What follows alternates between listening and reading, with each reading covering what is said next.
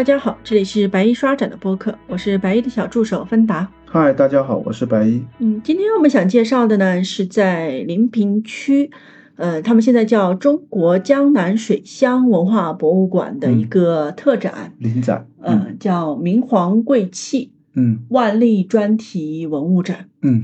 嗯，然后江南水乡文化博物馆好像最近举办的特展都挺棒的。对，上一次我们也聊了那个鲁六十三期的时候，对，嗯聊过这个鲁王之宝，嗯当时也是明代的文物，但是它不是帝陵。对，但是也是明代最顶级的一批文物了，因为明代的考古其实做的是不多的，就是现，而且明代很多，嗯。这个文物可能是来自于盗掘出土文物嘛，但是真正经过比较严格的考古、系统性出文物，其实，嗯，鲁荒王墓和这个定陵都算顶级文物了。只不过相比较这次展的定陵而言的这个文物，鲁荒王没有等级那么高，就是不是，因为它不是帝王等级嘛，对对对对对。那么今天，呃，刚才白也提到了，那么这一次来的呢是和这个呃明十三陵管理中心联合举办了一个展，来的嗯这其实很难得。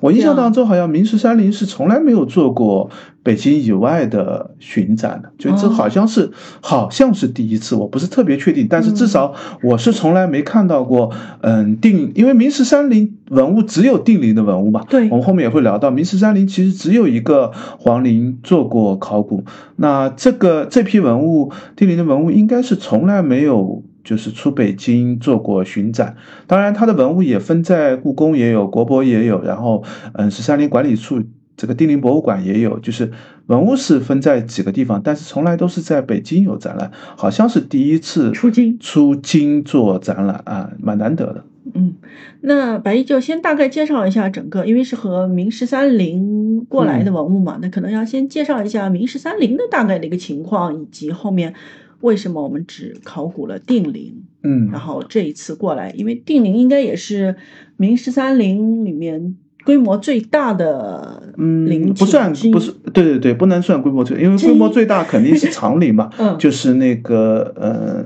嗯永乐皇帝的皇陵是最大的，就是明代一共不算。嗯，南明啊，就是我们只只是指定都北京的，呃，定都北京和南京的这个明代的皇帝，应该一共是十六个，其中十三个皇帝都是葬在明十三陵的，就是北京陵十三陵啊、应该是昌平区嘛，就是原来还是在做考古的时候，还昌平县的这个区，现在是属于北京了嘛，是是就昌平区边上的这个明十三陵陵区，这个陵区实际上也是一个，现在也是一个，嗯、这个。嗯，游览的景景点嘛，就是大家可以既看到明皇陵的这样的一个布局的样子，也可以有一个地宫可以参观，也就是我们后面会谈到的这个定陵的这个地宫，也有文物可以看到。那这一共十六个明代的皇帝，那朱元璋是葬在南京的嘛？哦，然后第二个皇帝建文帝是不知所踪的嘛，就是嗯嗯、有说法是烧掉烧这个嗯、南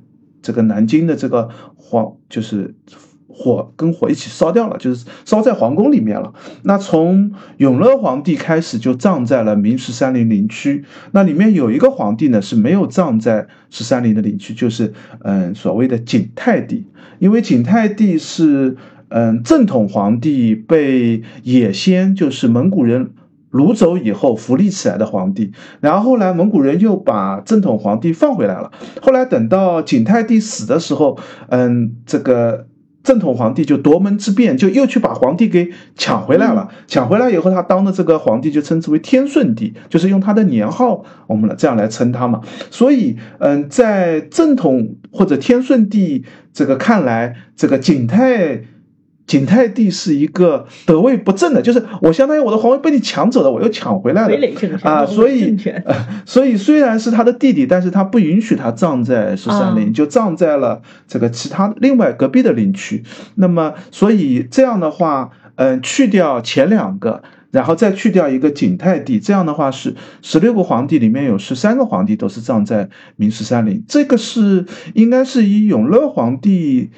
初选定的这样的一个大陵区吧，因为明代的嗯皇陵的制度，嗯基本上沿用的是嗯这个左昭右穆的这样的一个葬制，就是嗯最最。最早的祖先葬在正中间，然后后面的子孙按理就是左右这样轮换的葬。当然，因为嗯墓葬，我们之前也聊过一次这个南宋皇陵的这个墓葬风水的这个问题，这是一个很复杂的问题啊。就是而且在皇陵的选址上，这个问题又更复杂。就是一个皇陵的这个皇子的讨论，可以经历十几年的这个选址的过程，甚至有的时候选好址以后又挖挖出问题，比如说有地下水涌出，可能还要再换皇陵。就是这个很很。很麻烦，所以呃，我们这次就不展开，因为这个定陵或者明十三陵也不太涉及到这个这个问题啊。但是首先大家应该知道，就是皇陵的选址是有一个制度性的规制的，就是有专门的看风水的人要来看过，而且要经过大臣和皇帝的讨论，最后选定的。那么因为永乐皇帝长陵选在了现在明十三陵的陵区，那后面的这个北京定都的这个明代的皇帝呢，基本上都。葬在了他的父亲周围，那么现在形成的这个大景区范围，实际上也是一个明代皇帝的一个陵区范围吧。就是它其实是有一条路走进去就可以看到的，就是有一个呃所谓的这个大大大红门，就是进了这个门，你会看到就是三陵陵区，就基本上是围绕着这个区域分布的，而且正中间就是永乐皇帝的这个长陵。那么这样就。嗯，基本上是一直包括最后的崇祯皇帝司陵也是选在了这个明十三陵的陵区。当然，司陵不是他自己选的，是用了一个妃子陵的一个选址吧，葬在了那里。那这是整个一个明十三陵的大概的一个这样的一个情况吧。那嗯，现在十三陵当中只有一个皇陵被做过考古发掘。那实际上也只有这一个皇陵被嗯开挖了，可以这样说，就盗墓也没有被盗过。因为清代虽然一开始是有一些，就是嗯这个清代建立国的时候，一开始是对十三陵是略有破坏的，但是很快顺治皇帝就下令就是保护明十三陵了。那保护明十三陵以后，自然也就没有。这个破坏和，也就是说明十三陵都是从来没有被盗过。嗯，但是万贵妃的墓曾经在民国的时候被盗过一次，但是万贵妃呢不葬在皇帝地里，她不是父葬地，因为她是贵妃嘛，她不是父葬地陵的，所以嗯，她被盗过，应该认为这个皇陵是没有被盗的，就是皇帝皇后的陵是没有被盗的。那嗯，这样的话一直到建国，建国以后呢，就是嗯，当时就。嗯，应该是吴晗这个首期首先发起，因为吴晗是嗯，我们知道这个文革之。文革很重要一件事情，就海海瑞罢官案，吴晗就被打为右派嘛。但是吴晗实际上自己本身是一个明史专家，虽然当时北京副市长，但是他当时就有一个想法是要做地陵的考古。那么吴晗联络了郭郭沫若啊等等他们一批人吧，这个主要是以历史学家为主，就是嗯提报中央说我们要发掘地陵。那发掘地陵当中最。嗯，值得发掘，或者他自己本身也是研究明史的嘛，就最重要的应该做的这个考古发掘呢，他就选了明十三陵。那一开始他选的呢，实际上是明十三陵当中的刚才我们提到的永乐皇帝的长陵，因为永乐皇帝作为第一个。这个呃，明十三陵里面首位帝陵，应应该规制是最高等级的，而且它的陪葬的文物也应该非常重要。嗯，另外还有一个呢，就是嗯，这个长陵也是十三陵当中规模最大的一个陵，就是相对来说认为这个是最重要的一个陵。但是当时在做呃一开始就组织的这个考古队伍，就是打算去发掘长陵的，但是有一个很大问题，就是不知道从哪里发掘起。就是地陵，如果大家去看过就知道，这个地陵的规模尺寸是非常非常大的，你不可能随便找个地方就开始挖土，你根本挖不到这个地陵区域的嘛。那如果你选的这个位置不好，可能也会对地陵产生一个破坏性的挖掘。就是你作为考古，你当然希望是一个比较有序的，然后比较清晰的一个做这样的一个考古的行为。所以长陵当时他们研究了一下，然后也做了一些试探，最后发现他找不到整个这个陵陵的一个。嗯，陵道所在，就是我们知道一个地陵建设好以后，地陵实际上建设的时候，它应该是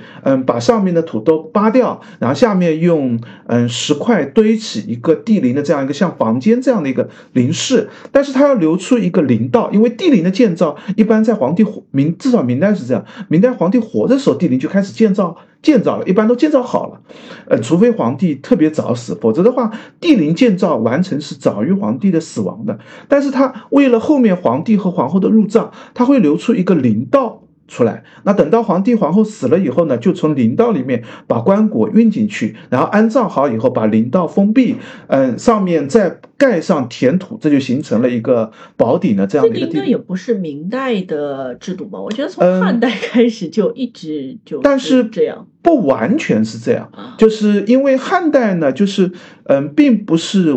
完全填土上去。对对对。汉代是以山为陵，主要是向山里面打一个洞的形式，就是它还有大量的原山的这个嗯土质留下来的。原山土质留下来就有个好处是，对于考古工作者来说，它是用嗯这个洛阳铲 去铲。下面的土，如果这里铲出来的是所谓的生土，就是天然的土层，就知道啊，这个地方是没有开挖的。那像汉代呢，基本上它挖的就是那个林道的区域，对，挖进去以后，对，在里面再去做开拓出一个空间出来。这时候你只要找到熟土，就是填土，你就知道啊，这个地方是挖过的，我就沿着土进去，我就知道这个林道在哪里了。但是明代的十三陵呢，它的填土是区域很大很大的，就它大部分都是填土。填出来的，那你这样一一挖，就是你做洛阳铲道在哪？呃，你就不知道你你从哪里找进去。你你如果随便找个地方挖进去，很可能遇到的是密密封封好的一个石石块的这样的一个墙，而且你都不知道这个墙里面我要放哪个方向，对对，往哪边打都不知道，往哪边卸石都不，而且在。最中心的这个石块中间还会有一些这个就是嗯石石灰的，就是交接的这样的过程。所以这样的话呢，如果是盗墓倒是不怕，就是我反正无所谓，就炸药包炸了，就是看哪边好炸我就就这是一种破坏性发掘，好像这样是问题不大。但是作为一个考古发掘，你肯定是要找到墓道，沿着陵道进去，你才能找到一个最合适、最容易的进入空间。所以长陵当时在。嗯，试探的时候就发现一个问题，就找不到这个陵道，而且长陵建造的时候呢，就是这个规模很大，那更加难找了。所以后来，嗯，这个做地陵考古的工作者就想了想，就说那我们换一个陵吧，就是因为长陵看上去。不太可行。那后来主要可换的两个陵呢，就是一个是万历皇帝的定陵，还有一个呢就是嘉靖皇帝的永陵。这两个陵呢比较容易换。为什么这两个陵比较容易换呢？因为嘉靖皇帝当年陵。嗯，这个他的这个陵建好以后，他当时去看过，看了以后他说啊，这样就建完了吗？然后下面的建陵的这个人就加了一句哦，我们现在还没有把这个围墙建上，就在陵边上，他又重新建了一个这个嗯，相当于陵园区的一个围墙。这个围墙建过以后，就可以让我们很清晰的知道它的林区是一个什么样的范围。那根据这个，因为一般来说林市一般都在。这个围墙里面的正中间的这个地方，我有了这个围墙，我就可以很清晰的知道这个。最中心的墓室大概在哪个位置？那对于我找陵道来说是有帮助的。那嘉靖皇帝是这样建的，万历皇帝的定陵呢，参照的就是嘉靖皇帝的制度。因为万历皇帝是嘉靖皇帝的孙子嘛，他的爸爸是隆庆帝，隆庆帝活的时间很短，就是嗯，几乎就没活几年，就很快就过世了，然后就没来得及造围墙。就他他的这个定他的陵建造是非常匆忙的，就是因为需要安葬了，所以万历皇帝。活的时间很长嘛，四十八年的这个在位时间，很早就继位了，所以他的陵区建设时间是很长的，而且也基本上也用这个嘉靖皇帝的这个永陵的制度，所以万历皇帝的定陵也是有围墙的。那有围墙以后呢，就方便围绕围墙来找，就是这个陵道在哪里。而且很巧的是，当时在看万历皇帝的这个定陵的围墙的时候，发现有一个位置，大概距地面三米多高的地方，围墙上塌了一个洞。嗯，然后这个洞。这个当时这个考古工作者爬上去看了以后，发现呢，这个洞里面呢就有一个嗯砖券顶的样子，就这个砖券顶，我们知道就做成一个拱形的这样的一个砖顶，我们知道这个东西就是为了一个走道上面才要做这样的拱顶的。那当时就觉得这个地方很可能就是陵道的位置。那最后经过考古发掘，也确实发现这其实就是砖砖做的第一个陵道，然后到了这个陵道。沿着这个这个位置坐进去，考古坐进去，探方坐进去以后，会发现挖到里面，发现有一块石一块石头，上面写着这个嗯金刚墙距此多少多少步，就说明这个陵道其实就是当时呃，因为万历皇帝陵建好了以后，那这个他当时不可能让他长路在那里，他实际上也会先封起来。那工匠为了防止将来。这个要进去的时候，我不知道这个墓道在哪里，所以他也留下了一些标记。这个标记就为了他后面放这个找陵道使用的。那现在对后来的考古工作者来说啊，那就是一个我们找到陵道的方式。所以找到那块石块以后，再找到是一个石头砌的一个陵道。那石头砌的陵道就找就就只正对着这个墓这个墓墓道室里面进去了。所以通过这样的一个方式呢，就把定陵的这个。墓室整个都考古发掘到了，大家有兴趣的话可以看看。嗯，九十年代出过一个定陵的考古报告，也有一个报告文学。所以是拖了这么多年，终于把考古报告出掉了吧？嗯，因为考古报告我们后面也会提一下，就是定陵的考古呢，实际上也正因为定陵的考古以后，后面国家文物局就下规定说帝后陵就禁呃帝王陵就禁止考古了。那很大一个原因就是，呃，定陵的考古是有很多失败的情况的。这个失败的最大问题就是定陵里面出了大量的失之物和衣物，这些衣物的保存当时技术是最主要的问题。另外一个呢，重视程度也不够。比如说，嗯，万历皇帝和嗯皇后的金丝楠的棺木，当时就觉得不重要，就抛弃在野外。对，然后被。村民就反正后来就考古工作，后来意识到，哎，这个东西也挺重要，我们要该保护起来。再去找的时候，发现就没了。那现在推测，一般就是可能村民就把这个，因为金丝楠木木头很坚硬嘛，就拖回去当这个用掉了，也不知道用在了哪里，也不知道去了哪里，所以这个棺木是不知所踪的。好吧。然后文革的时候呢，万历皇帝和皇后的尸骨呢，还被火烧了。就是因为本身就是处在一个比较特殊的历史时期嘛，那嗯，因为这样的一些原因呢，等到嗯文革以后再重新回顾这一次的考古，认为嗯技术和考古的理念还不足以支撑我们做帝后陵的考古，那因此后面文物局就规定帝王陵呢就禁止。就暂停做考古，现在现在说法也是暂停，嗯，那并不是说禁止啊，因为迟早是要恢复，就我们终归还是要做帝后陵的考古的，只不过将来怎么开展、怎么进行，那需要一个比较缜密的一个规划。那嗯，所以定陵的考古报告应该是九十年代初出的，就叫定陵这个嗯这个考古报告，嗯，应该是嗯中国社科社会科学。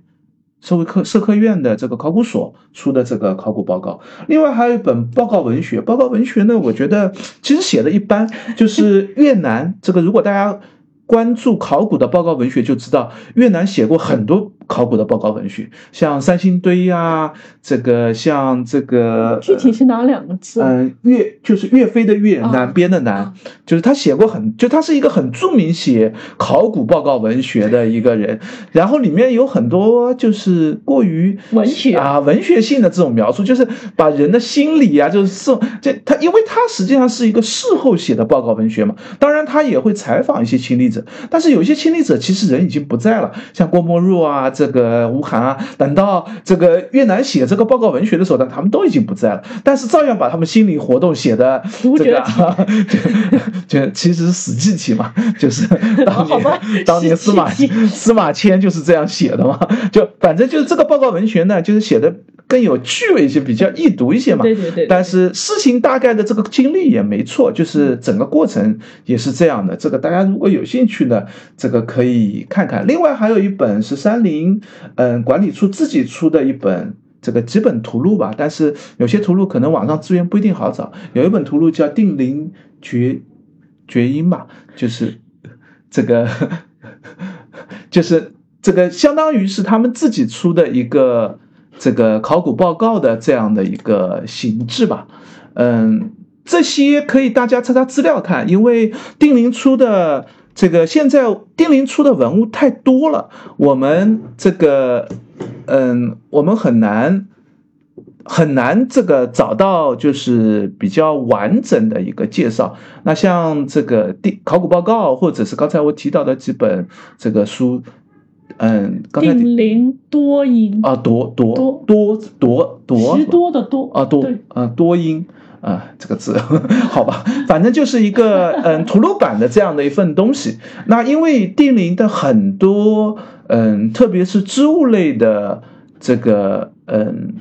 一些文物实际上是不做展示的，就是一直存在库房当中。据说，嗯，现在这个，嗯，有人看到的反馈是说，里面的这个，嗯，织物类文物已经。碳化的很厉害了，因为原来放在地陵里面，本来是先点长明灯的嘛，那就会把氧气消耗掉，所以在墓葬当中，它实际上是处于一个缺氧的环境。那在缺氧环境里面呢，它的氧化就会很缓慢，很缓慢，织物就会嗯，基本上是一个原状的状态可以存留下来。但是，一旦经过考古发掘以后，嗯，如果你在现场没有经过一个及时的处理，当时是不。就是这种技技术储备是不充分的，氧气一进入以后呢，就会迅速的氧化。我们经常会听到一些像马王堆的考古也提到过，就是说这个当时捧出来的一个鼎里面还神着莲藕，莲藕的样子都看得到。然后想端上来的时候，水一晃，莲藕就消失掉了。就实际上是，嗯，这个各种的因素吧，就是嗯，有的是它的嗯一些有机分子已经。这个破碎掉了，肠分子链已经断掉了，有的是氧气进入以后迅速的进行氧化。那这样的话呢，嗯，大量的织物类的文物，实际上无论是在定陵的管理处也好，还是在其他博物馆，你都不可能看到的。所以这也是这一次临平来的都是复制品，就是织物类都是复制品的一个很重要的原因，但并不是都是。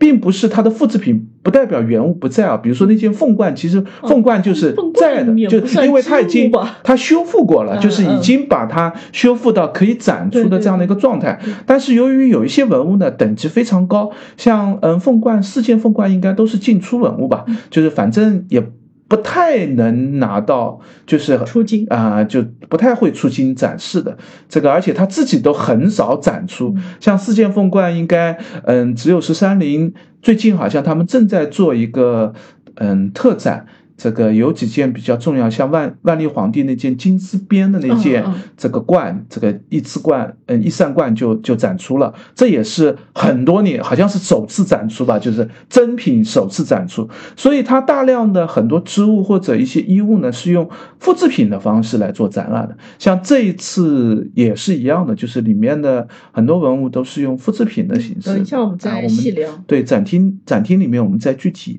到时候再提吧，就是。这样的一个考古的过程呢，现在回头来看呢，就是，嗯，当然有的有的，嗯，比较激进的观点就认为定陵考古是一个失败的考古，我觉得这样的说法也有点过分啊，就是因为。你不做这样的一个考古，你也不知道你会失败，是吧？就因为你不清楚你会遇到什么问题。当然，现在我们事后回头来看，是觉得好像是，嗯，这个考古是做的太早了。至少等到我们技术储备更多一点，对织物的保护能有更全面的认识以后，再做考古才比较合适。但是当时第一个这个是不知道的，另外一个呢，很多问题也是正因为做了考古，你才知道你会。技术上储备是不足的，那么以后才能在这方面去储备相应的技术。嗯，相对来说，我觉得这是新中国建立以后，当时的历史学家跟考古工作者在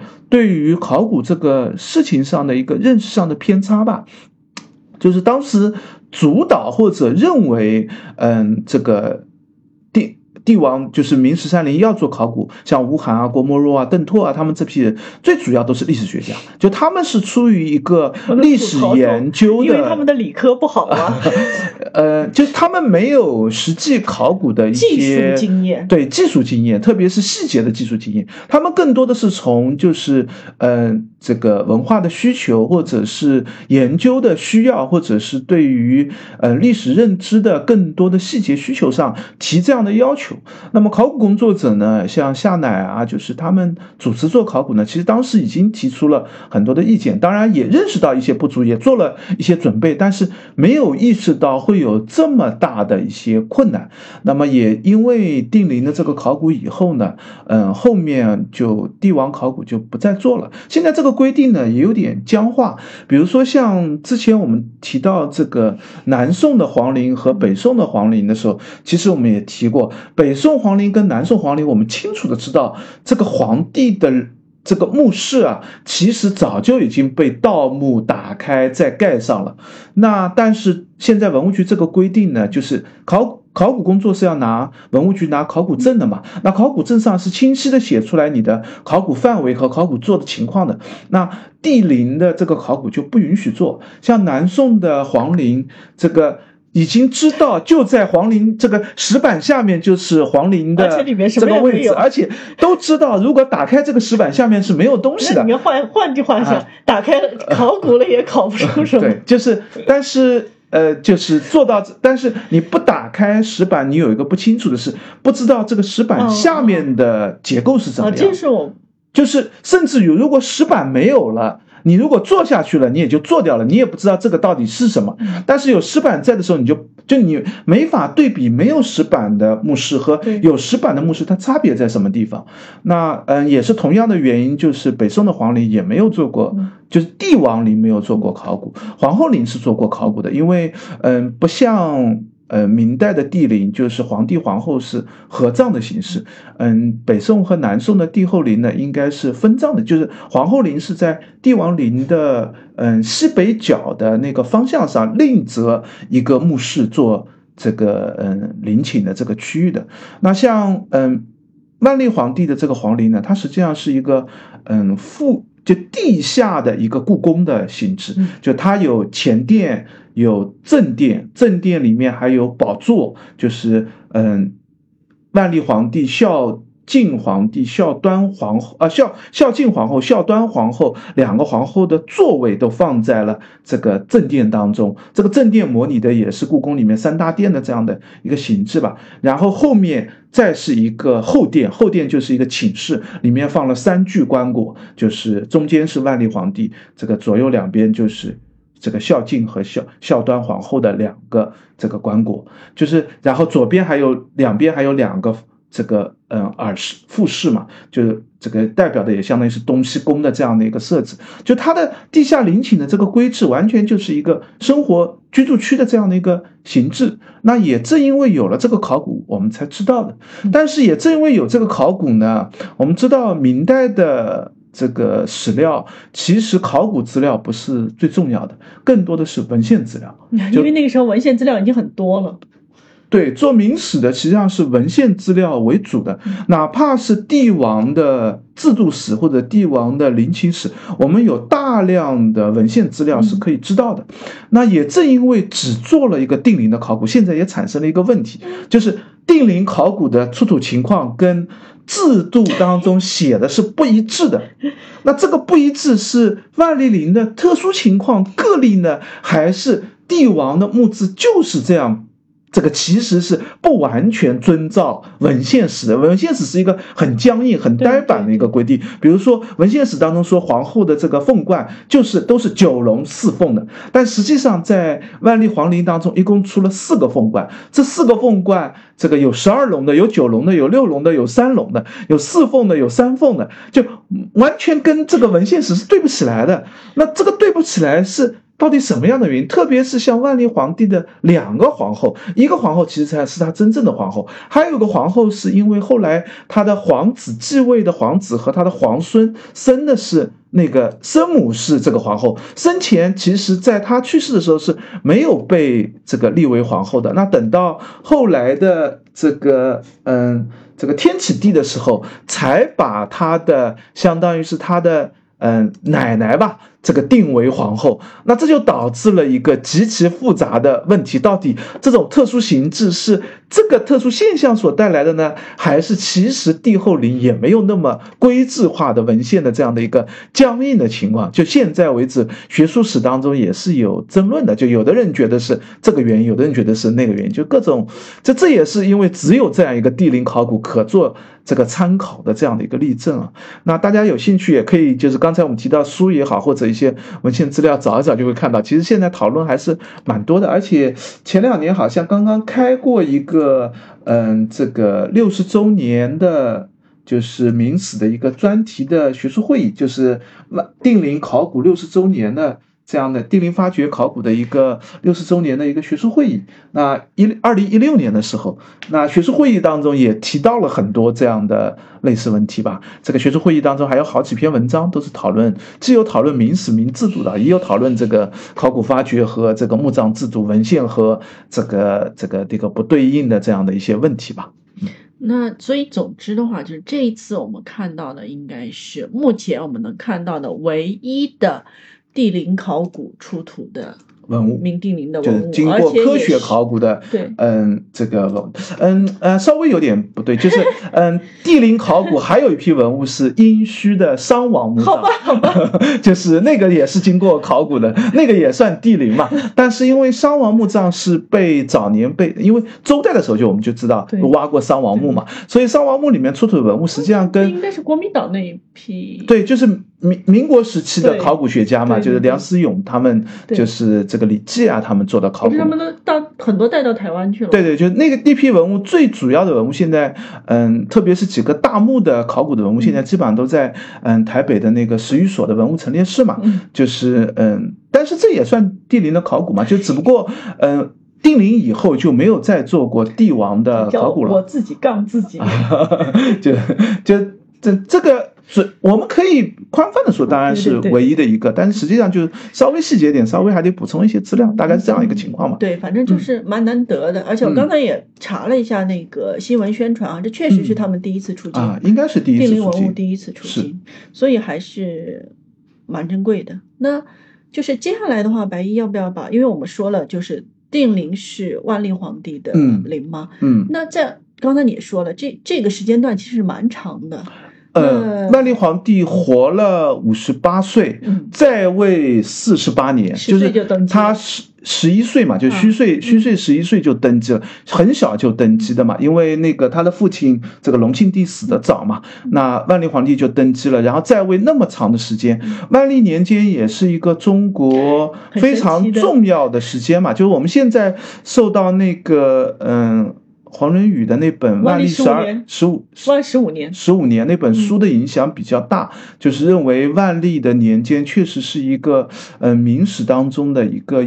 这个走向衰败的一个征兆性的这样的一个时间节点。当然，这件这个事儿可以讨论啊。应该换句话说，既然是走向衰败，那他现在就是在顶峰。对对，就嗯，就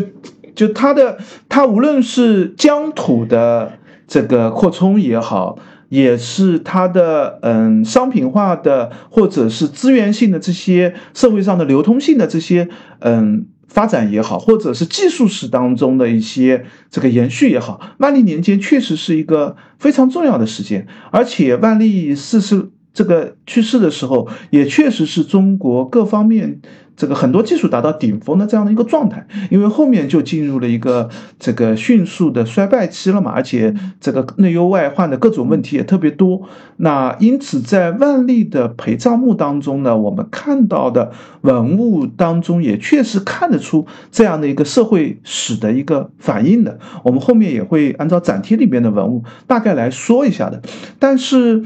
嗯，还是回到这句话，就是我觉得万历这个陵的核心看点应该。有两个，一个呢就是技术史的看点，就是我们应该看得到这里面的技术发展，特别是工艺类的技术发展是怎么样的。还有一个呢，我觉得看点是应该是物质。资料的这方面的看点，就像宝石啊、金银器啊，或者是一些织物类的技这个来源啊，或者是做法当中的一些物质的体现出来，那这些东西也是一个很核心的看点。但是这两个背后反映的都应该是一个。作为一个地灵，它应该存在一个什么样的规制，什么样的一个等级的一个反应？但是，嗯，无论是考古也好，还是现在这个展陈也好，不得不说一句，就是这方面做的稍微弱了一些。嗯，就是这和当初考古的时候就没有这个意识有关，因为当时考古的时候，嗯。那些考古工作者也好，或者是主持考古的历史学家或者考古学家也好，他们头脑当中更多带着是当时的一个历史观的角度来看待它。他可能主要想看到的是第一个，呃，历史的一个变迁期是怎么样的，里面历史信息有哪些。另外一个呢，就是，嗯，这个反映的。这如果你看看早期的这个考古的这些说法，就看到反映的是什么皇帝的奢侈啊，这个人民人民就是反映的是一个人民的疾苦啊，就从从这个更社会主义就是这个阶级啊阶级对对对那个观点来看待这样的一个嗯社会史技术史的这个角度，但是我们现在可能这个看的角度或者思考的角度可能会有区别，但是这一块呢，因为。嗯，考古已经做掉了，而且新的文物也很少展出，大家也很难再继续做大，就我们只能从文本资料当中去做资料，那就就比较难了。而且，嗯，明史。嗯，大量的资料也不在考古资料上，更多的还是在这个文献资料上。就明史文献资料其实已经推进的很远了，但是考古资料反而配合不上文献资料的这一块。那这个展览在做的时候呢，我感觉整个布展或者布展的思路也停留在一个比较早先的，就是有点。嗯，赛宝展或者献宝展，就是我有什么东西，我一样拿出来。不过这些东西确实很不错。对，就当当然，帝王陵的东西非常好，就拿一件出来，拿几件出来，都是非常重要的文物，确实是一个很值得看的展览。但是背后缺乏了一个技术史、物质史，特别是反映出一个制度史的一个支撑，就他没有把这个。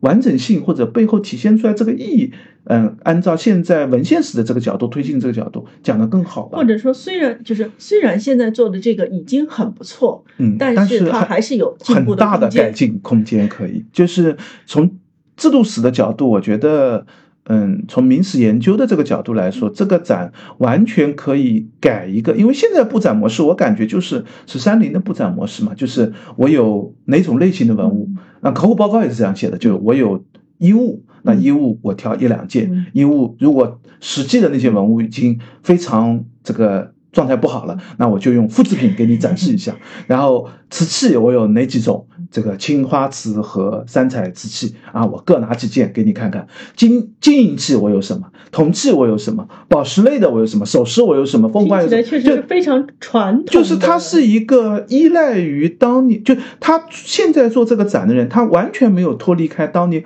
考古报告那个人的思路。我从。种类上各挑一些出来，那各自挑几件给。如果做的等级高，我就挑高等级的文物；做的一般，我就拿一些普通品的文物。这个展厅当中，如果大家看文物，也会看到，它其实还标注着这是一级文物，还是二级文物，还是三级文物。这也是个蛮好的参考，我觉得。就这个呢，这个做展的角度，这个做展角度不不能说它错了。这个做展角度，在我看来呢，是一个比较老的一个做展模式，就是我们从这个文物本身这个归类。类别等级给你做一个展览，是一个更器物类的展览，就就完全是一个器物类的展览。但是背后反映出来的，嗯，制度史、技术史的信息呢，就相当的少。它不是没有啊，也有。比如说，它这个第一单元部分就是这个展示的就是一个礼仪制度嘛，那也也有相应的文物组成的，但是它的礼仪制度。很难说它完整的展示了一个帝后礼仪制度完整的一个面貌，只挑了几个角度讲一讲，因为这几个角度就是那几件文物正好能反映出来的。比如说玉龟啊，那它它就反映出来就是一个龟，但实际上玉龟现在我们研究更知道，像这次展厅当中展的那个古文的这个玉龟，这是孝端皇后。应该孝端皇后的这个出的这个玉圭，按照明制度史当中说，这个玉圭古古文的玉圭是干什么用的？是皇帝给皇后下聘礼的时候，就娶皇后的时候下的一个礼制器物。哦，就是那那你这样你就知道啊，就不是随便呃，他当时展厅上只说啊，圭是一个这个周礼当中就说明的一个礼制器物啊，那帝后礼当中就应该出个玉圭吧？就似乎就这样解释完成，实际上不是，这个玉圭是。按照这个明史的，我们现在有有大量文献资料可以佐证的，就是明史参照的，就是说周礼下聘天子下聘礼就要给这个皇后这个给她一个玉圭的，所以在两个皇后里面都出了两件古文的玉圭，就一人一个嘛，而且。显然，我们知道，其实有一个皇后不是正式的皇后，那那个皇后一定是天启皇帝给她配的一个玉圭，是后配的一个玉圭。一个是原真正有的啊，然后皇 皇帝自就还有一些，就是因为知道这个，然后我们又有一些解释不清楚的，比如说，呃，那万历皇帝里面也出了两片玉圭，这两片玉圭本来应该显然是对古文的玉圭，对应的就是他给皇后的两片玉圭，那皇帝有两个玉圭，但是上面的古文的数量是不一样。皇帝是一百零八个古文，皇后是八十一个古文。那这个八十一跟一百零八有没有意义？不知道，因为李治的文献当中没有谈这个问题。那是不是所有的皇帝皇后都是这样制度呢？我们也不知道，因为我们只考古了这一个，不知道其他什么。对不知道的东西，你知道人家怎么做展吗？但这个我觉得，就你不见得要讲，就是你可以把一些点叙述出来，然后。玉龟一共出了八件玉龟，除了这些古文的玉龟，还有其他青玉的、白玉的玉龟，是不同场合当中用的玉龟。那那些玉龟上面的纹饰不一样，我们就知道它应用的场合是不一样。这样的话，可以把这个礼制讲的其实可以更细节、更清楚一点。那这个展厅当中呢，就相对来说。讲的就比较的浮于表面，就是嗯提了一提，有是有提到了，像金银器也说啊，这就是，但是这反映不出来皇帝的等级，就他没有反映出皇帝的等级，只反映出啊这是一个这个呃这个这个非常豪华、非常奢侈，是吧？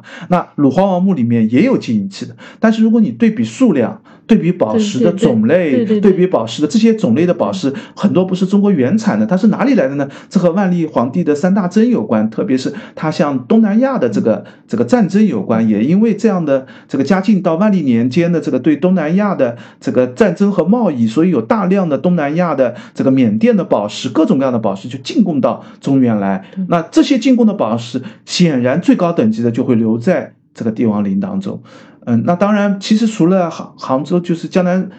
那个江南水乡文化博物馆在现在在做的这个展之外，实际上北京现在也有一个定陵的这个展览，那个展览当中也有一批宝石，那里面宝石，嗯，我看到前两天动漫影还特地发了一个这个嗯百威拍的一张细节的照片，就是说有些宝石，大部分的宝石我们看到都是原状的宝石，因为这和明代对于宝石的加工工艺是有关，就认为宝石就应该尽量保持原状，但是也有一些宝石是显然经过切割、经过打磨、经过加工。功能，那这些切割打磨的宝石和这些对比起来，体现出来的工艺史上和制度史上的概念又体现在什么地方？那，这个当然呢，也不能完全说啊，你们是三菱。这个讲的不够多，就像我们刚才讲，有很多其实也是学术资料方面没有更推进的，就是他确实讲不下去，因为也不知道到底应该怎么讲这个问题。大家可能看到，但是可能不那么清楚知道它的意义所在。但是我觉得，其实就像我刚才提到玉圭的这个事情，就是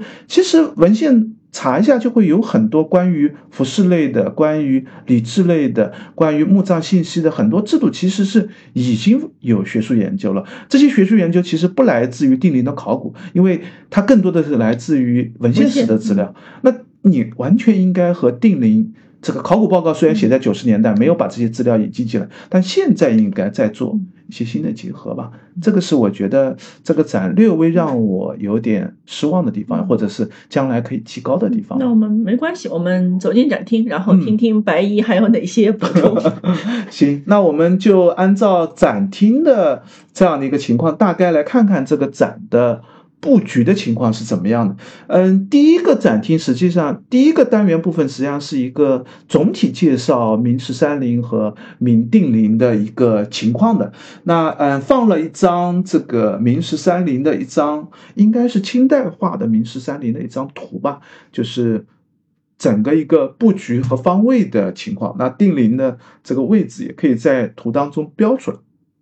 大家也可以又可以知道，在十三陵大概是整个一个怎么样的区域，这个定陵大概是在哪里。即使你没有去过明十三陵的这个景区，你也会知道啊，大概的布局是怎么样。然后也稍微介绍了一下，呃，明十三陵的一个呃明定陵的一个情况吧。那里面也提到了这个嗯，这个万历皇帝和他的两位皇后，这个孝端王皇后，这是他的正室，就真正的。皇后，还有一个是孝敬王皇后。孝敬皇后是天启帝这天启帝的这个奶奶嘛？那她把她和这个万历皇帝进行合葬的，因为嗯。这个万历皇帝去世，在万历皇帝去世前几个月，这个孝端王皇后就去世了。所以万历皇帝跟孝端王皇后大概三个月左右的样子，这个孝端王皇后他们两个人呢是一起入葬的。应该入葬好了以后，墓室是封起来了。但是很快，这个万历皇帝的儿子就是太仓帝，大概。嗯，几个月的时间就去世了，天启帝就登基了，所以这时候，呃，我估计那个墓室可能都没有完全封闭，这个孝敬王皇后就这个从原来这个放的这个这个陵寝这个地方不在帝陵区的，就搬搬到这个和这个万历皇帝合葬的这样的一个形式，当然这个没有写的很。清楚啊，就是我们只知道它是迁葬过去，但是迁葬的时间节点到底发发生在什么时候，我似乎没有看到准确的这个时间资料。所以第一个单元部分主要介绍的就是这些相关信息。那么，嗯，放了一件复制品的文物，就是这个万历皇帝的这个十二章的衮服。这件是一件复制品，嗯，十二章的衮服在，嗯。万历就是定陵当中，一共出土了五件，两件是缂丝的，三件是刺绣的。就上面的图案，有的是缂丝，有的是刺绣。缂丝相对来说工艺更难一些，更复杂一些；刺绣的相对来说工艺简单一些。但是在当时，这两个工艺可能都是比较复杂，都是这个最顶级的工艺嘛。那嗯，这次展呢，应该展了一件嗯仿制的一件缂丝的。就是这件仿制的刻丝，其实也是前几年刚刚完成的。就是我看到的信息资料，好像应该是二零零八年的时候，就是迎奥运的时候，好像就是有一批这个织物被复制出来。这件刻丝的好像也是那时候被复制出来，就才刚刚复制出来没几年嘛。其实，那现在我们大概知道万这个定陵里面出土的织物大概有四百多件。你说零八年？零八年奥运会的时候，那不已经十五年过去了？行吧，像没几年吗？但是现在大概只复制了里面的工艺，就是四百多件这个织物，大概只复制了，我听说好像是一百件都不到，就是还在慢慢的在复制当中，因为工艺太复杂了。呃，那件刻这件克丝的，我刚似乎有一个资料提到，就是好像花了这个一千多工时，一千多工日，就花了一千。多人日的这样的一个事件才复制出来，就现在复制这样的一件文物也是很复杂的。虽然看上去只是一件复制文物，但这些复制文物实际上也是最高等级的一个复制文物，因为那基本上也是原工艺复原。对对，它就是原工艺原形式这个。做法都是一模一样的，重新做一遍，只不过可能有一些并没有那么的材料上用法上可能会降低一些等级。我们看凤冠的那个复制品就很明显看得出来，就是宝石类的它肯定不做复制了，像金丝类的它可能也会节省一点成本来做吧，就是它的复制会略微降点，但是工艺是一模一样的。像刻丝工艺它肯定不会改，而且这个滚幅的效果在展厅里还是蛮精的啊。对对对，是的，就是如果你这个不是特别熟悉的话，可能一冲我看到我们跟我们一起参观，第一那个那个啊就没认出来这是复制品，就觉得这是这个正就完全像，因为它形制上也好，技法上也好，完全是一个明代工艺的一个复原嘛。那只不过这个嗯是现在做的这样的一个复原，上面的这个纹饰也好，上面的这个嗯十二张的这样的一个滚幅的样式也好，其实这也是帝王。这个形制的最高等级的一个展示了。那这件我觉得蛮有看点的，只不过灯光可能稍微差点啊，拍拍照稍微有点难拍，细节反倒更好拍一点。整体拍的时候反光还略微多了一些，所以这个单元部分相当于我觉得是一个嗯绪论的一个部分嘛，相当于就是哎让大家知道这个整个一个展到底内容是什么，然后也用这样一件复制的滚幅来展示一下，这是一个帝王陵的这样的一个规制的等级。所以下面这个才是它的第一部分，就是。这个整个整个一个展厅的第一第一部分的这个叫繁华人间，民工遗风，神工遗风，神工遗风。哦，民工民工遗风，就它展示的实际上是这个嗯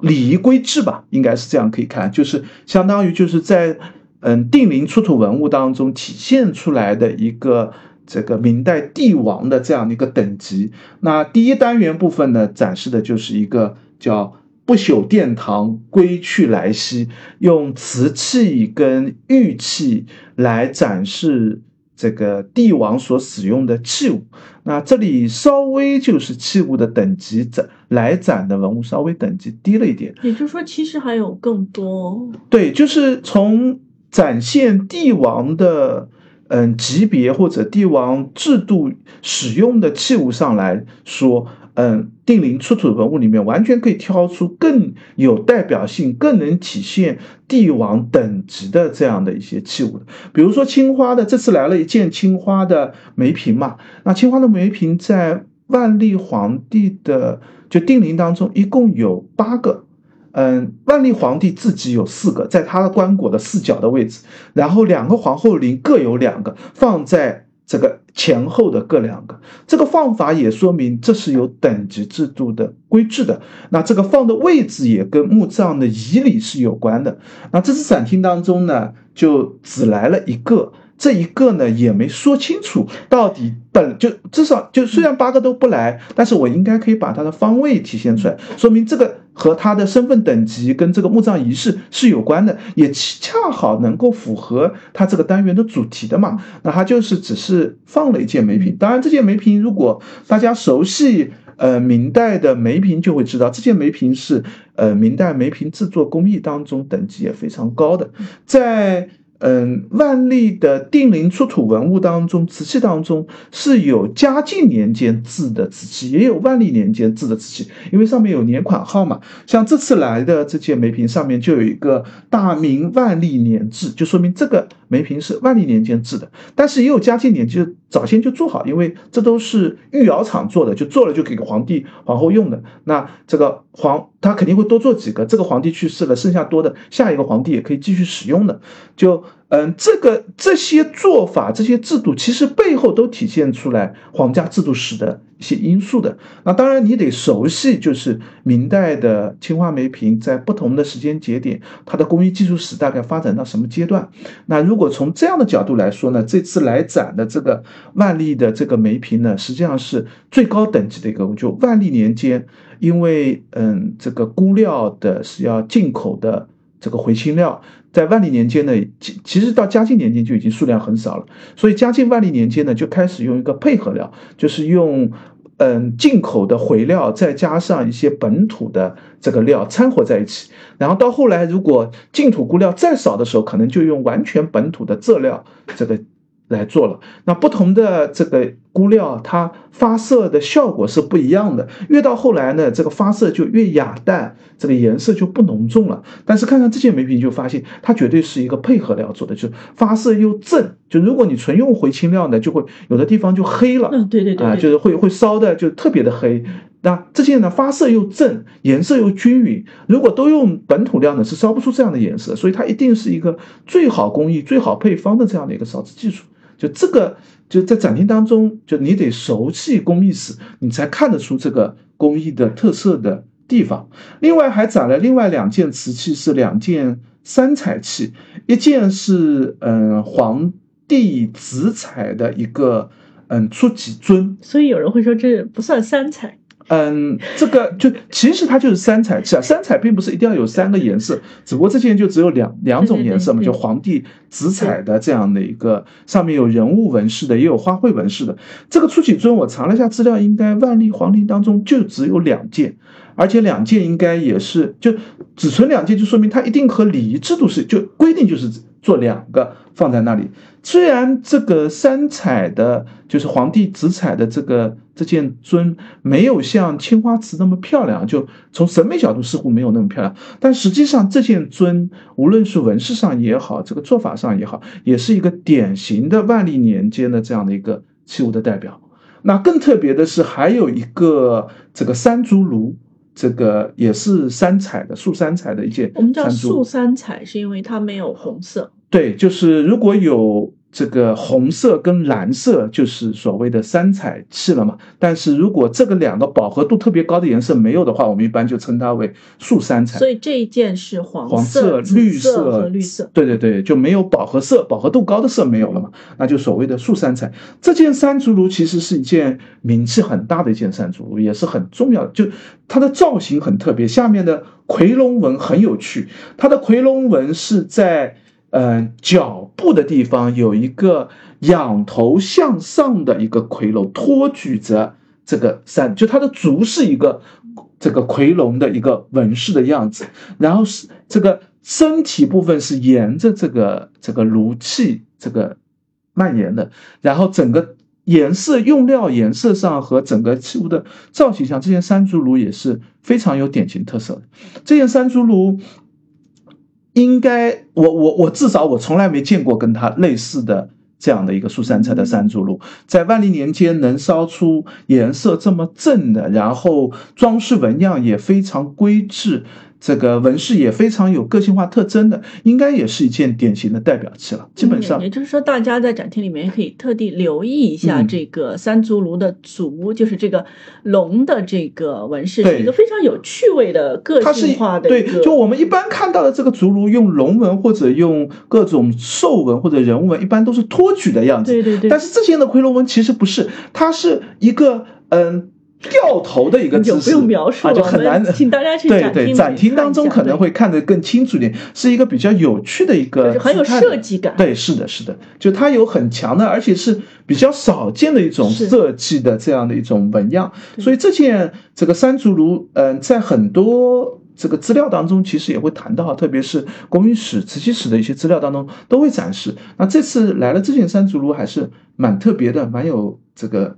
蛮。蛮有精彩性，然后另外他为了配合这个所谓的这个嗯礼仪制度这个展示嘛，也做了一个嗯明代的书房这个这样的一个家装的一个复原，这个背后还放了一个这个坤舆万国图，这个嗯这个利利玛窦。这个利用欧洲的资料编的一个世界地图吧，那万历年间编制成的，那应该觉得似乎应该是万历年间的这样的一个陈列的一个形式，稍微做了简单一点。我觉得作为帝王的这个级别来说，这样的一个书房的一个装样，这个略显这个简，意思一下，大家领略精神，只能意思一下了算。然后。嗯，第二单元呢叫明代风仪赫赫礼乐，就是用宫廷的礼乐器物来做了一个展示。这里面，嗯，他提到了大明吉礼，是明代非常重要一个关于礼制的这样的一些这样一本文文书资料吧。这个礼制。礼制资料的这样一个汇编的这样的一本集子，这个集子里面其实关于帝王的礼制是有大量的叙述，而且是有一个明显的，就是帝王应该用什么礼仪，然后嗯，藩王降级要用什么礼仪，然后这个就各种的礼仪场合该用什么样的制度，怎么样体现出嗯身份等级和事情的差异，在这个这本书当中都有体现的，但是。很有趣，就是他提了一下，但是实际上跟文物却没有对没有结合，就没有对比。文物当中呢放了一些文物，能体现出理智的，比如说玉璧、玉圭，然后那个头壶，就这些呢，实际上是跟礼仪制度是有关的。但是因为，嗯，这些礼仪制度实际上涉及到的是，往往是帝王生前的礼仪居多，和他死后真正随葬的文物，不见得能严丝合缝的掐起来。我觉得其实应该是从，嗯。出土文物的角度来谈这个文物在礼仪制度当中应该是出于什么规定？比如说玉璧，那尺寸是怎么样，形制是怎么样？在礼仪制度当中谈的是什么？而我们出土看到的又是什么？比如说玉圭，我们刚才其实也提过了，就是这个 天子下聘礼的时候用的玉圭是什么？而且这里还可以加一句，就是按照呃礼仪制度当中提到说，这个天子下聘礼的这个玉圭应该是七寸长的，这个七寸应该是周礼的七寸，但是实际上。定陵出土的几件玉圭，我们刚才提到，就是古文的这件玉圭，都是皇帝皇后上面应该也是下聘礼这个玉圭，它的尺寸是用明制的七寸，比周我们知道明制的七寸比周制七寸要大很多了，将近这个这个要要长百分之三十左右呢他们那个时候不会考古，你写的七寸我就七寸。但是有出土过周制七寸的玉龟，而且古文的玉龟在藩王墓葬当中是有出土的。那这帝王墓葬当中用明制的七寸，是因为觉得帝帝王的等级是要比那个高，还是定陵的一个特殊现象，也不知道。就是这一些，其实我觉得是有很多礼仪制度当中可以细节化谈的一些地方，就像这个，嗯。前上一期我们讲到良渚博物院，其实它也留下了一些问题嘛，像花厅遗址当中，就有些我们确实回答不了，我们也不知道结果到底是什么。但是我们可以把这个问题留给观众，可以用展厅的展示的效果去提出这个问题，那也可以让观众更清楚的知道，就是这个礼仪制度不是一个僵硬化的文献资料，正因为有考古资料，我们才知道这个对比情况是怎么样的。就像投壶也是一样的，这个嗯。展厅当中还放了一块头板，就说明这个其实投壶在明代的时候是一个官制当中这个不同场合就是要做这个投壶仪礼的。但是如果你看展厅文物，你就知道，实际当中展出这个头壶一定不是真正做头壶离异的那个文物。这个头壶尺寸很小很小，很难投是吧？啊，就他不可能拿这个，它是一个名器，对，就它。只是代表了一个投壶礼节当中的名气所使用，它跟真正的这个投壶礼制当中的这个做法用的投壶是不一样的。生前他可能是用真的投壶礼当中的那个大尺寸的那个投壶，那这个呢只是陪葬当中的一个小投壶的这样的一个形制了。精致打造的非常精巧的一个小投壶。就是考古资料其实是可以补，我们说二重证据法就在谈这一点，考古资料是可以补充文献的不足。这个补充既在于。于文献当中不知道的事情，考古资料是看得到。另外一个文献资料落地真正实操的时候是怎么做，那就要看考古的出土文物了。那这个其实才是我觉得是这个嗯这批资料真正值得重点看的地方了。那呃啊还提一下这个玉圭。这个嗯，下面还有一块绣金绣的一块织物，这也是唯一带进去的。对，上面绣了一朵暗花，暗花，暗花纹，还是挺漂亮的。这也是玉龟当中唯一带这样的一个玉龟套的。这个其实玉龟都有玉龟套，只不过有的玉龟套比较大，它可能是一个整套的形式，有的腐朽掉了。所以现在我们看到的资料照片，基本上玉龟都是这个整个一个。这个玉石的这样的一个样子，只有这件玉圭还保留了一部分的这个玉圭套的这样的一个存在吧。然后这是第一单元当中所展示的一些文物，第二单元叫瑰丽堂皇啊，瑰丽堂皇，异彩纷呈。那主要是一个器物展陈了，就是嗯，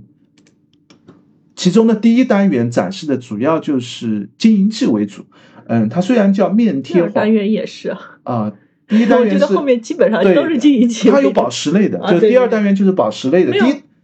第二单元是酒，就是啊酒器。第一单元第一单元是梳妆类，就是嗯头饰啊、发簪啊、脸盆啊，对对对，就面面贴花黄、镜里梳妆，就既有铜镜也有那个装饰的这样的一个器物。然后第二单元是这个宴宴饮宴饮的这个部分，对对对对。那里面就展示了一些跟嗯。这个第一单元部分主要展示的就是跟这个装饰有关的，对对对，比如说一些退壶，那可能是这个嗯，就是装饰的时候需要有一个这样的一些器物吧。那也有一些是这个肥皂盒，这个虽然这个应该是考古的时候，当时看到这个肥皂盒里面还有残留吧，要不然都很难定出来这为什么是一个放这个皂盒，就是放肥皂的银的一个。这个肥皂盒的这样的一个使用，应该是有残留，但是现在看到这个这个器物当中，里面是没有任何的东西的残留，但上面的这个纹样还是挺漂亮的，因为在这个呃定陵当中。金器一共出土了两百八十九件，银器出土了两百七十一件，还有几十件的铜器跟锡器。铜器跟锡器大部分都是比较大件的、比较生活日常器的那些用具。金银器呢，显然是一个比较贴身的、比较贵重的这样的一些器物。然后这一次来的明显是金器偏多。对，这一次来呢，其实大部分都是银器，好像只纯银器好像只有这一个吧，大部分都是金器和鎏金器，就是铜鎏金的这样的一些器物。看起来很豪华啊，就是纯银器反倒只来了这一个件，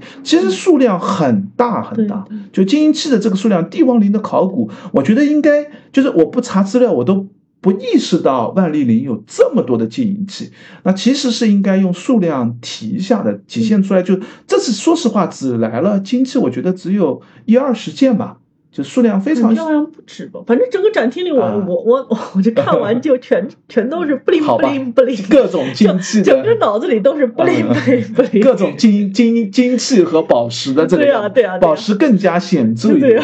然后，嗯，也展了一件很有趣的明代仿的一个汉代的规矩铜镜。这个一看这个纹饰就看得出来是明仿的，就后代仿制的这个样子，完全不是汉代的这种做法。但是这个纹样却是一个汉代的这个规矩镜的这样的一些纹样嘛。还有一些牛角梳、一些角器，所以，嗯，器物类型也非常多，种类也非常复杂，上面的纹饰也比较漂亮，值得细看细。我觉得差不多就是明代的这个金银器的纹样就很贴近现代的，就是设计设计感的这些纹样，就非常很很就是一眼看过去就很自然的就会觉得啊很漂亮。嗯，特别是后面其实我们会提到那个像宝石类那些器物，它的那个装宝石的那个托，就是用两个爪式的那种托来装饰。我们现在戒指上或者一些 这个首饰上装宝石的这个托也是这样的爪式的一个这个托，就完全。全是一个很很现代化的这样的一个设计。明代的器物就特别讨人喜欢。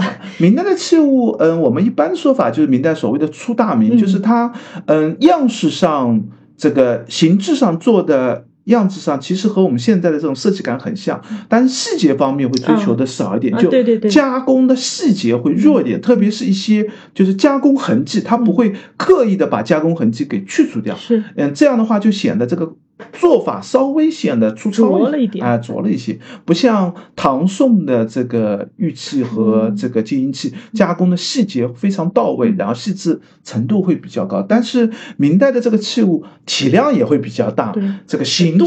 啊，就是很符合我们现代人的审美，就是又大又又多，这个又又复杂，就是让你看的就是最豪华的一种状态。而且宝石也多啊，宝石这个等一下我们聊。对对对对对，就这个单元部分主要还是。一些首饰类的这个嗯器物吧，里面也提到了一个这个闽匣，这个也是上面还有一个介绍，特地解释一下这个闽是什么，就是因为闽这个词很少用到，《红楼梦》里面倒是提到过，就是有一个其实梳头的这样的一个这个梳具，只不过它和一般的梳子不一样，这个闽是这个专门用来梳油光头的，就最后打油光的这样的一个。这个嗯梳头的这样的一个器具，所以它的梳齿会比较短一点，比较细一点，就是主要是以抹油光为主的，像把头油啊、爆水花这样的一些东西啊，爆花水涂涂到这个头上，让头显得这个更加光洁漂亮，这个一些。然后第二单元部分，金银器的第二单元部分呢，就叫宴享。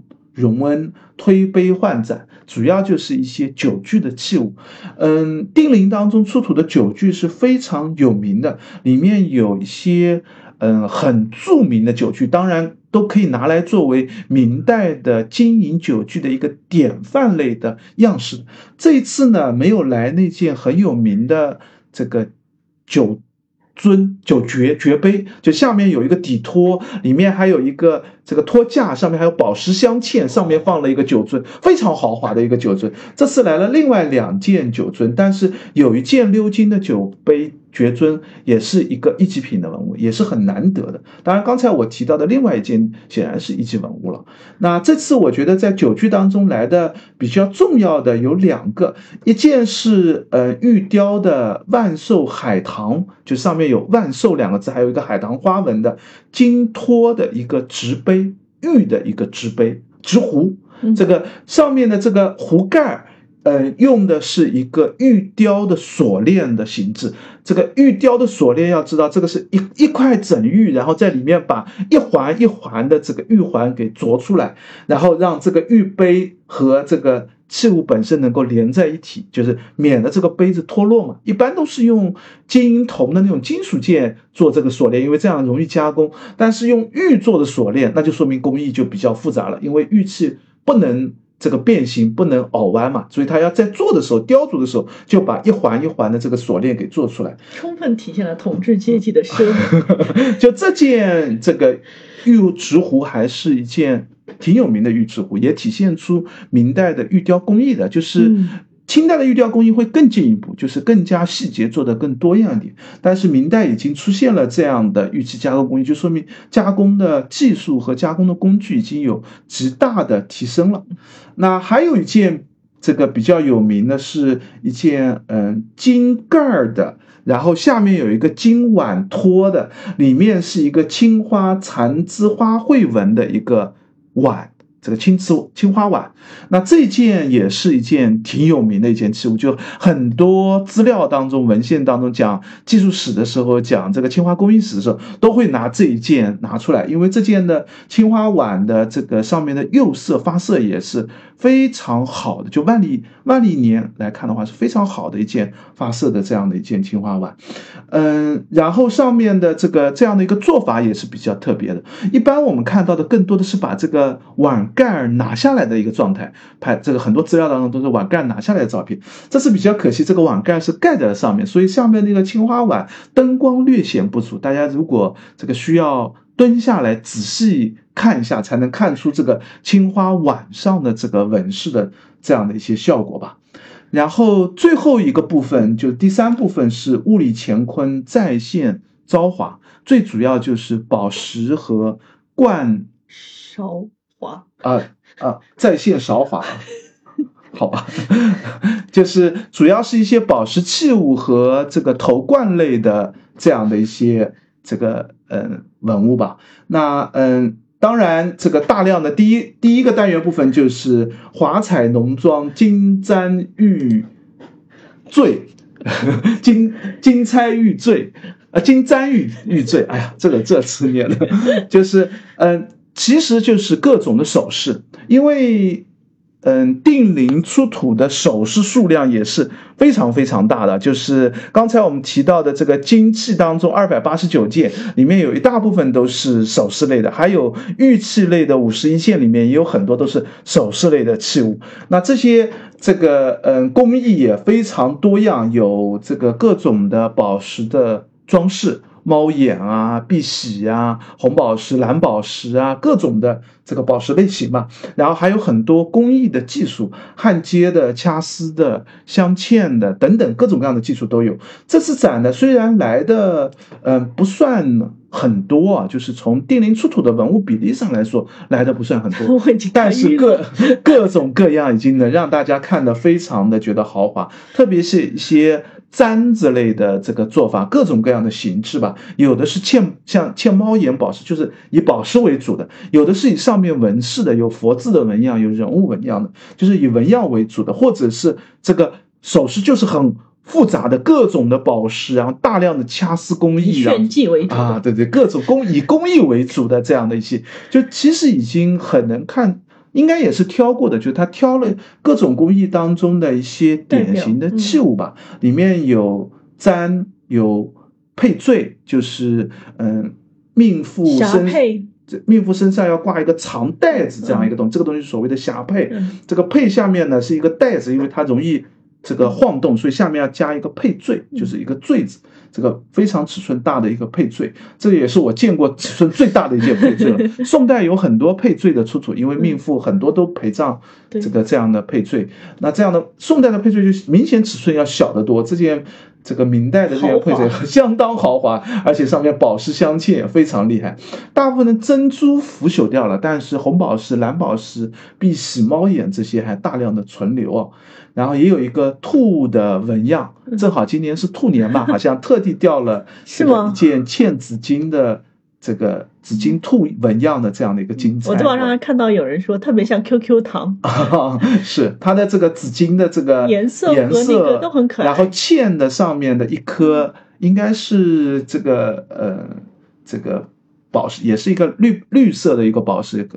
这个要具体做一个宝石鉴定才知道到底它的材质是什么。嵌了一个眼睛在上面，绿色的这个兔的眼睛在上面，也有做成宝。这个珠宝佛塔样式的金簪等等嘛，确实，我觉得这个这一些这个簪钗类的装饰样的器物特别的显眼，也特别受这个大家的喜欢嘛。基本上在展厅当中，你不用懂得太多的工艺，甚至不需要知道太多的明代的这些这个宝石类的器物，和看得出来上面的这个豪华漂亮的这个样子。然后中正中间就放了一件。嗯，六龙三凤的一件凤冠的复制品。那嗯，定陵出土一共有四件凤冠：十二龙的凤冠、九龙的凤冠、六龙的凤冠和三龙的凤冠。嗯，现在有两件一。在十三陵的管理处，就是放在十三陵的博物馆，有的就定陵的那个博物馆，有的时候会展出的两件，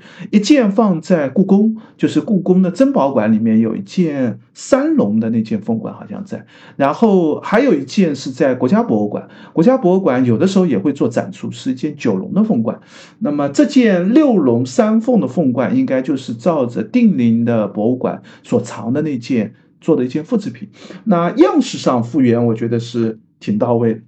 主要是，嗯，宝石类它应该是用玻璃做了一个颜色的复复原嘛。然后那个，嗯，翠羽的部分，对，翠羽的部分，它应该是不能用翠羽了。对，它用了一个，应该用了一个其他的，就比较接近于翠羽的一个绿色的羽毛的颜色。然后为了让它更接近于翠羽的颜色，上面还加涂了一个颜色，就是涂了一个这个。嗯，蓝色的这样的一个颜料上去吧，所以如果细看的话，还是会看出一些破绽出来。对对。但是这件整件器物做的这个豪华程度和装饰程度，你可以想象一下，如果真的是嗯原物的宝石和翠羽的这样的一个装饰，这件这个凤冠是相当高等级的一件凤冠。对对对。现在我们也只有这这四件凤冠，就是出土的这四件凤冠来体现帝皇后。这个用具的这样的一个等级的程度了吧？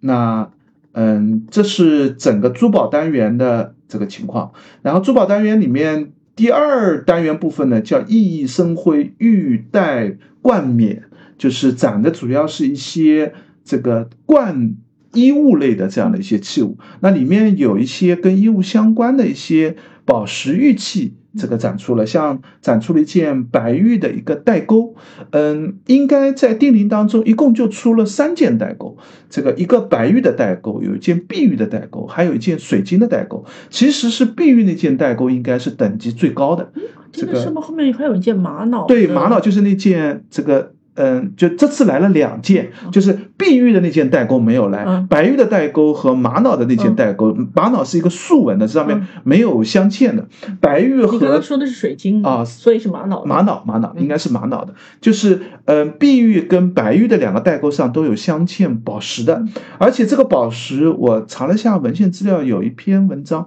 专门谈这三件代沟，这三件宝石都测过宝石的种类的，就是用现代科学的方法测过，因为宝。宝石，呃，如果我们一冲眼看，很容易把两件这个红色的宝石认为是红宝石，但是我查了一下，它不是红宝石，嗯，应该测出来就红宝石是刚玉等级嘛，它比红宝石等级要略微差一点，是这个呃一个这个 Cr 就是含量含元素的。这个等级似乎在定陵出土里面，其实真正的红宝石比较少，蓝宝石比较多。嗯，这其实可以和嗯当时万历年间，呃，缅甸、东南亚和中国的物质交流史是有关的。就这个之前有学术文章探讨过一些这个问题，就是我们现在从缅甸的这个矿石的开采上，因为矿物的开采有的时候古代的开采技术比较低，它不会一直有丰富的宝石出土，它有的时候挖到一个蓝宝石矿，就连续多产蓝宝石，然后挖到一个红宝石矿就。拼命的进攻红宝石，今天抽到啊，抽到没有抽到的时候，这个矿就会很资源很，就红宝石就没有。这个时候他怎么办呢？他就要用去开采一些其他宝石类矿，像红宝石的去替代掉红宝石的一些。反正你也看不出来啊，就没有科学的鉴定方法，你也不知道这个矿石种类到底具体是命名是什么。所以这两件代沟当然是应该是。佩戴的形式啊，顺便提一下，在定陵当中出土的这个衣物类的数量也是非常非常大的。这刚才我们提到过，这个衮服有五件，两件缂丝，三件这个刺绣的。那龙袍一共有六十二件，就是呃，六十一件是万历皇帝的，一件是孝端皇后的。好吧。六十一件万历皇帝，你想想都知道，不可能都穿在他身上。所以在万历皇帝的棺椁里面是有一个专门放衣物的一个区域的衣柜啊，衣物都堆在那里的，而且里面这个大量的衣服。那还有什么呢？还有道袍八件，都是万历皇帝的。中单四十件，中单就是穿在嗯龙袍和衮服下面贴，不是贴身的，就是中间。中间那层衣服，然后这个女女士的衣服就出在两个皇后身上的这个，呃，和她的棺椁里面放的衣服，一共有一百三十四件，就是织物类，这这已经做成衣服的样式就已经是几百件之多，还有大量的布匹，就是那些原状的布匹，没有做衣服的那个布匹堆放在。这个整个墓葬当中，所以定陵出土的这些织物类的数量是非常非常庞大的，然后都氧化了啊，就是有些保护的非常，就相对来说，因为第一个本身考古看到的时候就已经有些是有破损的，有些是状态好一点的，那嗯破损的。相对来说，就现在状态就更差了，因为破损你反而不知道怎么修，怎么修补。状态比较好一些呢，当时就进行修补以后，相对来说保存的状态会好一些。但是主要还是技术的原因嘛，就是嗯，当时是织物的保护技术能力比较低下，所以整个这个织物的这个氧化是比较厉害的。我们现在在嗯万历。这个定陵的这个展陈当中，因为基本上都在北京做展嘛，基本上都在万历的这个十三陵的这个定陵博物馆做展，所以大部分也是以复制品的文物居多的形式吧。然后还有在这个单元还有带扣，这些都是宝石类的，反倒原状保留的会更多一些。所以是就是明代有这么多宝石类的，主要是因为和缅甸的一个外交关系吗？嗯。这这件事情比较复杂，就是 它既有存留的宝石类，但是我们知道，嗯，明代的赏赐对种类没有那么多。就是明代为什么会有大量的宝石种类，很大一个原因就是和东南亚的贸易和征战是有关系的。那这些征战和贸易都。就其实是沟通交流带带来了大量的东南亚的宝石的进贡啊，这批进贡的宝石，第一批当然是用到帝王自己的日常用品当中，死后就陪葬下来，也给皇帝拿来作为赏赐，就是藩王墓葬当中、高等级的贵族墓葬当中都会有这样各种宝石的出土。所以我们之前在那个鲁王之宝的那一期里面也对也提到过，就是鲁王之宝也来了一件比较。那个这个大量珠宝类的这样的一件这个器物嘛，那鲁王的这个时代呢，就是嗯，因为那时候东南亚的征服还没有完全进行掉，是早期的元代的一个货物贸易为主的这样的一个阶段。到了明中后期，特别嘉靖以后，很重要一个因素就是嗯。这个大量的派到云南、贵州的一些太监，然后去想方设法的从缅甸、东南亚去搜罗宝石来进贡到皇家，作为皇家的这样的一个器物的使用吧。那嗯，展厅当中还放了很多宝石类的纽扣、掐丝做的纽扣，然后上面镶嵌宝石的，然后像一些这个带饰，就带这个衣带上的装饰的，这个下面也是金的。这个带饰上面用宝石的镶嵌。我们前面也提到，这些宝石镶嵌基本上都是一个爪式的这样的一个安装的方式，和我们现在这种装饰的样式也特别像。这个除了我们现在没法用到这么好的宝石之外，这个整个装饰的方法和做法和我们现在是非常接近的一个做法。然后最后就是有一件玛瑙的带钩嘛，就是这基本上就是这个嗯有机质文物。有一件靴子吧，我印象当中，靴子和那个冠啊，有件靴子和一件那个翼扇冠，这两件也是复制文物，就是这两件应该都是万历皇帝的这个用具。这个是嗯，一个是毡靴，就是上面是有这个毛毛织物的一个护护护膝的这样的一个部分，然后另外一件是一件乌纱的这个翼扇冠，更有名的是万历那件掐金丝的。这个易善观，这次现在应该在北京正在做展，嗯，原件在展。这次展再来临平江南水乡文化博物馆的是一件这个乌丝的易扇冠的一件复制品，但这件乌丝易扇冠也是很典型的一件乌丝易扇冠。上次鲁王之宝其实也来了一件鲁王的易扇冠，但是明显这一件更这件的等级、工艺和上面的龙纹的样式体现出来的这样的一个水平，显然这件的。这个等级要更高，我觉得对比鲁王之宝和这次的这个定陵出土这批文物，显然就可以看到，在器物上，在使用的宝石类的工艺上的这个等级上，明显要比鲁王要再高一级。对，虽然我们都说，嗯，鲁王的考古和定陵的考古都是明代这个第就是顶级的这样的一个这个等级的考古，但是。对比一下文物，就看得出来两者的差距，这个情况是怎么样？好，大概展厅就是这么样一个情况。最后还有几个木俑啊啊，对，最后还有几个，这几个木俑比起鲁王来说，我觉得反而弱了一些。就鲁王的那几件木俑更加有趣，更加生动一些。就是这个人物姿态，我们当时也特地聊了一下，他的这个姿态感、动作感是挺强的。这里来的这几件木俑，我这个倒没有仔细查资料，就是不知道是定陵当中的这个木俑相对来说比较简单，还是正好来的这几件比较普通，几乎。只是一个形象的一个展示吧，做法主要是展示一下形象嘛，做法和样式都普通话。嗯，好的，那整个展厅的介绍，嗯，基本上就到这里了。关于江南水乡文化博物馆本身，哦对，然后还有一个要提的就是，呃，现在。呃，他们好像在做一个集章的活动，就是盖章盖齐了，然后可以去换礼品的活动。这个大家可以关注一下这个江南水乡文化博物馆自己的微信公众号。嗯，因为我们两个不太跳这个坑啊，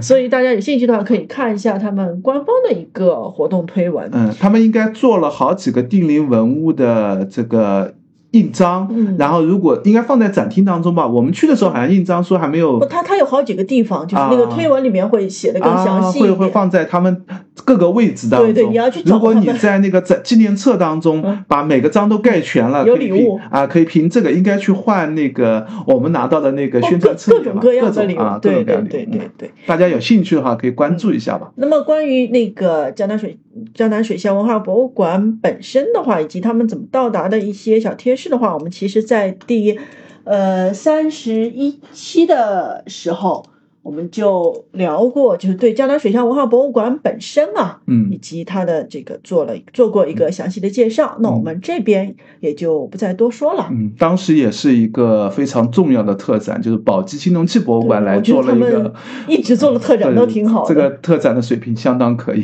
是的，是的。嗯，那我们今天的介绍也就到这里。欢迎大家留言或者评论，告诉我们你们还想听哪个展览或者哪些古迹。也欢迎大家关注我们的微博和微信公众号，我们都叫博物馆刷展的白衣客。嗯，欢迎大家点赞、转发、关注三连。再见，拜拜。